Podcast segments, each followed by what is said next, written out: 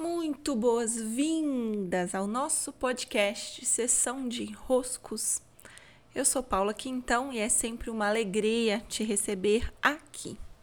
Mais uma das nossas caixinhas abertas no Instagram, meu perfil por Paula Quintão. Vez ou outra por lá, né? Surgem as caixinhas da sessão de enroscos e eu tenho um enrosco aqui que provavelmente foi inspirado em uma postagem recente que eu fiz sobre a reação dos outros, a acusação que muitas vezes recebemos por termos nos transformado, mudado, cambiado alguma visão de mundo, umas vezes escolhido outras direções para nossa vida. E aqui a Meire, ela coloca assim, deixa eu pegar aqui no meu celular. Ela coloca assim a questão dela. Perdi todos os meus amigos desde que iniciei meu processo de auto. Acredito que seja autoconhecimento, né?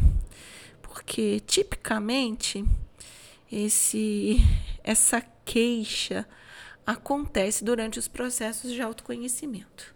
Ah, eu perdi todos os meus amigos, ninguém mais que eu convivia, convivo mais. Bom, aqui temos uma via de mão dupla, ok? É preciso olhar para ela. Uma via de mão dupla que é um pouquinho diferente se olharmos somente por um ângulo e se considerarmos um ângulo a mais aqui que amplia um pouco a visão que eu trouxe no meu post. No meu post, esse post foi feito no dia, ah, não sei, mais uns dia 20 mais ou menos de fevereiro. Eu tratava de uma, chamei de síndrome do mundo estático. É aquela coisa, né? A gente supõe que é mais fácil o mundo estar como é do que o mundo mudar. Só que o grande improvável é o mundo continuar como é. Não porque ah, as coisas mudam o tempo todo, mas, sinceramente, a natureza das coisas, do mundo, do universo, é a transformação. Então, é muito bom que quando você esteja vivendo uma síndrome do mundo estático, aquela que eu chamei assim por ser de fato uma síndrome, porque o mundo é impossível que ele seja estático.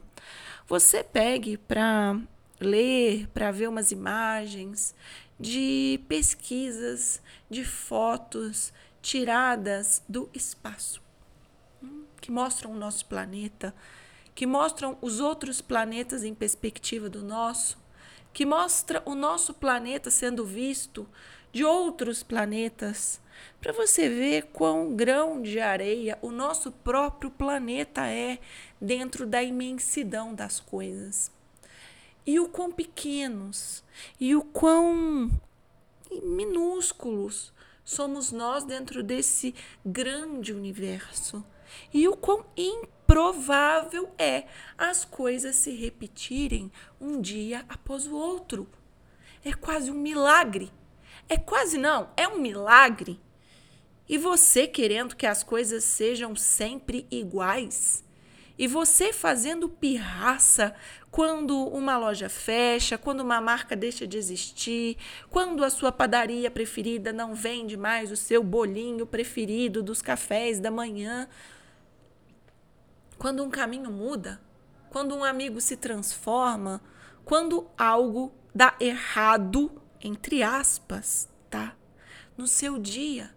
Quando alguém se atrasa para um compromisso com você, quando a chuva é muito forte e impede que você avance no trânsito. Alguns dias aqui em São Paulo teve alagamentos pela cidade, um monte de alagamentos pela cidade. Tá bom, o improvável é não ter isso sempre. Porque é tudo canalizado, não tem para onde ir essa água. Qual é a surpresa? Qual é a surpresa? A surpresa não é cair um grande temporal, a cidade alagar e você talvez ter que ficar 10 horas, 12 horas, sei lá, sem ir para sua casa. Isso é difícil mesmo, é desafiador mesmo. Mas, sinceramente, o fato de voltarmos para as nossas casas num tempo estimado todos os dias é o grande milagre. É a exceção.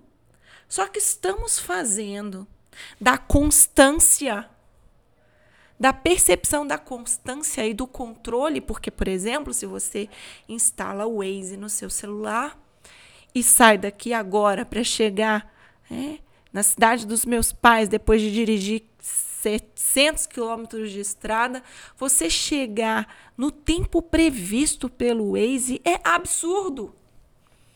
É um milagre. Mas não. Nós estamos querendo transformar em regra a constância. E a constância não é regra de nenhuma, de porra nenhuma. Porque não é constante a vida. Nem o giro do planeta em torno do Sol é constante. Era pegadinha essa de que o Sol de que o Sol estava lá parado e a Terra girando em torno do Sol em uma elipse. Não gira em torno do Sol em elipse. Está errada essa informação. Está equivocada. Pesquisem. O Sol gira em espiral. Muda de lugar a cada giro, sobe em espiral a cada novo ano. Como é que nós queremos? que as coisas continuem iguais. Não é assim. Não é assim. Eu me lembro sempre de um livro do Alan Watts, em que ele que se chama A Sabedoria da Insegurança. É lindo esse livro. Por muito tempo ele só vendia em sebos. O meu, inclusive, é uma versão antiga. E agora, há pouco tempo, eu vi que ele foi reeditado e a mensagem que esse livro traz, ela é perfeita, porque ele diz muito sabiamente, e os fulhões lá fora, gritando de alegria, concordam comigo. Ele diz muito sabiamente: o que nos torna tão inseguros é essa nossa busca incessante por deixar tudo cada vez mais seguro até o funk de fundo nos aplaude. Porque é, porque é. Tentar deixar tudo mais seguro nos deixa com uma puta de uma insegurança. Óbvio, porque a cada dia você constata que a água escorre entre os seus dedos. Não vai ficar seguro assim como você quer, porque o que você está chamando de segurança, na verdade, é uma profunda insegurança, um profundo medo da transformação. A verdadeira segurança está em perceber que tudo se transforma e que há em você um centro que atravessa essas mudanças. Esse é um primeiro estágio. Para adentrar, adentrarmos um segundo estágio, que é o estágio em que nós nos transformamos. Aí sim vem um enrosco, né? Porque quando nós começamos a nos transformar, nossa percepção das coisas se altera. Que bom, né? que ótimo para você. Só que aqui nascem algumas reações. E nasce a reação que eu citei no meu post, inclusive, que é a reação do outro olhar e muito contrariado começar a reclamar que você mudou te acusar de ter mudado. Isso pode acontecer e isso acontece com constância. Mas por que que isso acontece? Porque nós estamos amedrontados diante da mudança. Nós estamos buscando como referência a constância. A constância não é régua para medir o mundo nem o universo, como as coisas funcionam. Que bom que algumas constâncias acontecem. Nos dá tranquilidade para ir avançando no passo a passo. Mas não é assim. Né? Não é assim que gira o universo. O universo gira em processo contínuo de transformação e mudança.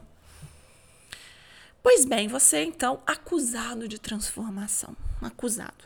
É, o outro que não quer se mudar, não quer se mover, que está lá como uma pedra, como uma porta, né? vê a sua transformação e se contraria. Isso acontece, né? Faz bico, faz pirraça, chora, te diz mil absurdos, para de conviver com você. É uma tristeza, não é mesmo? Sentimos muito, porque de fato não podemos ficar alimentando é, no outro a incapacidade do outro lidar com as mudanças e, portanto, a incapacidade do outro de lidar com o seu processo de transformação. Então, sim, aqui o outro tem uma patologia. Né? Aqui o outro tem, que eu chamei aqui, brinquei com essa expressão, mas era a melhor que eu tinha no momento, uma síndrome do mundo estático. Não quer que nem o mundo e nem você se transforme. Só que aqui, ah, veja a ordem do meu discurso. Antes de olhar para a reação do outro a nós, é preciso olhar para a nossa reação às coisas. Nós também já estivemos nesse lugar. Nós também já passamos por esse lugar. E detalhe importante: em algumas áreas da nossa vida, a nossa reação é exatamente essa nós cruzamos os braços e não queremos que a vida se transforme. Então, antes de você iniciar uma acusação que o outro não se transforma, que o outro te acusa, que o outro isso, que o outro aquilo, você precisa pegar os seus olhos e virar ele totalmente para você. Sim, virar totalmente para você. E no seu dia a dia buscar é, buscar não na constância, mas na mudança o seu centro. É. E entramos então, agora sim, no enrosco da pergunta que eu trouxe para essa sessão de podcast de hoje, que são as amizades que nós perdemos no processo de autoconhecimento. Bem, eu vou falar aqui por uma experiência própria, é, tanto minha quanto vendo outros amigos colegas, mentorandos, clientes, alunos, nesse processo de autoconhecimento. Acontece um efeito muito interessante quando nós começamos a fazer processos de autoconhecimento. Tá? Isso é muito comum. É um processo que podemos chamar de.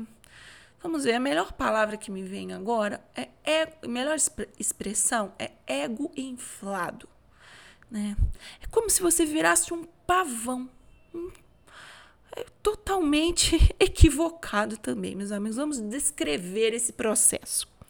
É, a pessoa vai lá, inicia um processo de autoconhecimento, que nada mais é do que conhecer a si próprio. Isso não quer dizer que ela está mudando. Já falei aqui em outro podcast que autoconhecimento não é o mesmo que autotransformação. Né? Autoconhecimento é ficar olhando para si próprio e isso pode, inclusive, se tornar um processo de olhar infinitamente para o próprio umbigo não parar de olhar para si mesmo, como se estivesse encantado né, com você mesmo, e descobrir que dentro do seu ser moram mais mazelas do que você imaginou. E descobrir que dentro de você mora mais porcaria do que você já tinha suspeitado de que os seus pensamentos, os seus argumentos, a sua base filosófica, o que você acredita, está fundado numa base de medos, inseguranças, rupturas, ausências, falta, escassez. Você vai se deparando com esse mundo interno que se constituiu numa base de máscaras. Nada mais é né, do que essa exploração daquilo que é falso em nós, o processo de autoconhecimento. E aí é muito curioso, é muito curioso. Porque você começa a descobrir que dentro de você mora um monte de hum, construções que foram feitas em bases, digamos, de é, materiais suspeitos e não confiáveis. E você começa a se achar superior aos outros que não fizeram processo de autoconhecimento nenhum. Olha, aqui mora o principal equívoco né? Que mora o principal equívoco. Aqui mora um ponto muito de muito cuidado, muito cuidado. Porque tanto o processo de autoconhecimento como de autotransformação, ele tende a gerar egocentrismo, né? tende a gerar um egocentrismo, afinal de contas, você passa muito tempo olhando para si próprio, o que é inevitável, porque você está olhando para si próprio para fazer mudanças. Só que gera um estado de, de paixão por si mesmo, pela própria história. E mais, você se acredita como um grande trabalhador, né? como um herói, por ter descoberto, por ter feito processos, por ter mudado um aspecto ou outro, por ter feito uma conexão interna que te levou a uma mudança sinceramente, você não está fazendo mais do que a sua obrigação. E que bom que você está se transformando. Que maravilhoso que você tem a oportunidade de se transformar. Você já estava pronto para fazer isso, já tinha até passado da hora. Porque se você está podendo enxergar as coisas que você está enxergando, é porque você tem olhos para ver. Que bom, que bom. Mas isso não te faz melhor que os outros. Mas isso não te dá o direito de dizer eu sou bom e o outro é ruim.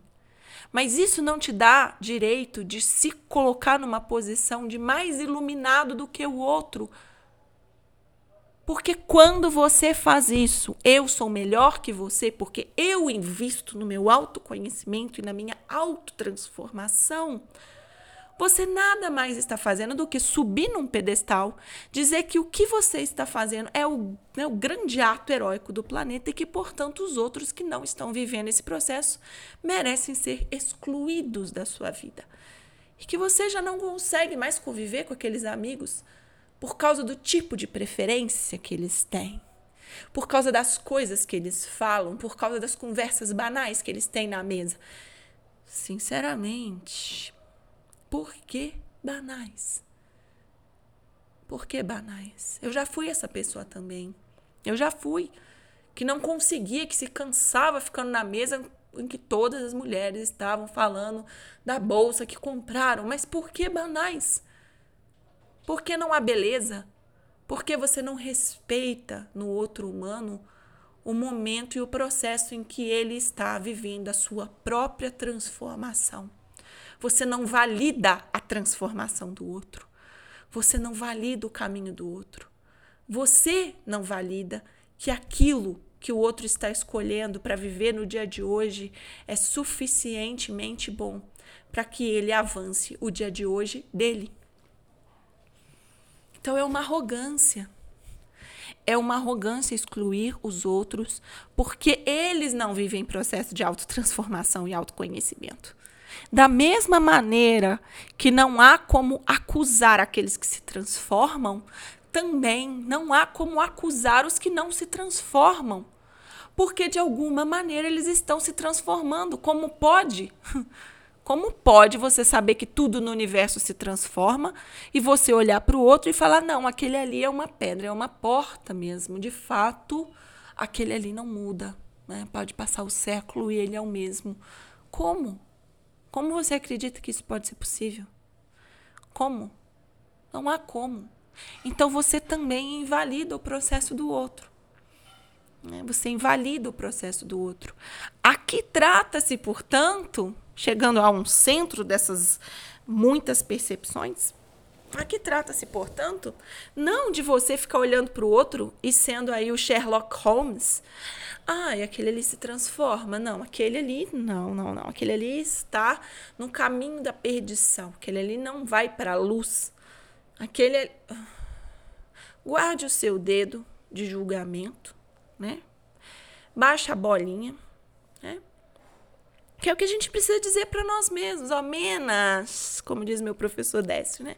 Menos, diminui, né? O ego, acalma aí essa essa veia interna que se acha o bambambam bam, bam do, do planeta. É, faz, cuida da tua parte e ao invés de acusar o outro, seja de esse não se transforma, ou esse se transforma, ou esse me acusa que eu transformo, ou esse. Ao invés de olhar para o processo do outro, para a reação do outro, para como o outro você olha para você. Você olha para você. Então, as perguntas para nós são as seguintes, elas são poucas e são simples. Como eu me transformo hoje? Como as inclinações que em mim são negativas e que eu já mapeei como negativa, aquilo que eu sei que precisa se transformar, como que no dia de hoje eu dou um passo na direção dessas transformações que eu já sei que são necessárias em mim? Acho que só essa pergunta já é suficiente, né? Você já está aí ocupado com as suas questões. Inclusive, né? tem muita coisa para ser feita. O que cabe a mim? Qual é o meu papel? Quais as coisas que estão esperando pela minha ação, que depende de mim? É, com isso eu consigo me concentrar em sim, em me autotransformar, em me autoconhecer é, em fazer as minhas mudanças, as minhas novas escolhas e compreender que a partir dessas mudanças, dessas escolhas, vão haver reações. Sim, o outro pode escolher não conviver mais com você, o outro pode escolher te acusar de ter mudado. Saiba que sim, saiba que isso pode acontecer. Saiba que seus amigos é que podem não querer mais conviver com você. Mas saiba que quando você também se infla para dizer que você é o iluminado e os seus amigos são superficiais, você continua vivendo dentro de um processo prepotente e egocêntrico, em que você acha que o que iluminou em você e o que ficou claro te dá alguma vantagem sobre o outro, quando na verdade não. Você só está desviando o foco. O que é que hoje eu preciso fazer? O que é que hoje me pede atenção e transformação? É isso. Muitos desenroscos nessa sessão de hoje. Aproveite bem por aí. Um grande abraço. Eu sou Paula Quintão e eu te encontro lá no meu Instagram por Paula Quintão. Até até.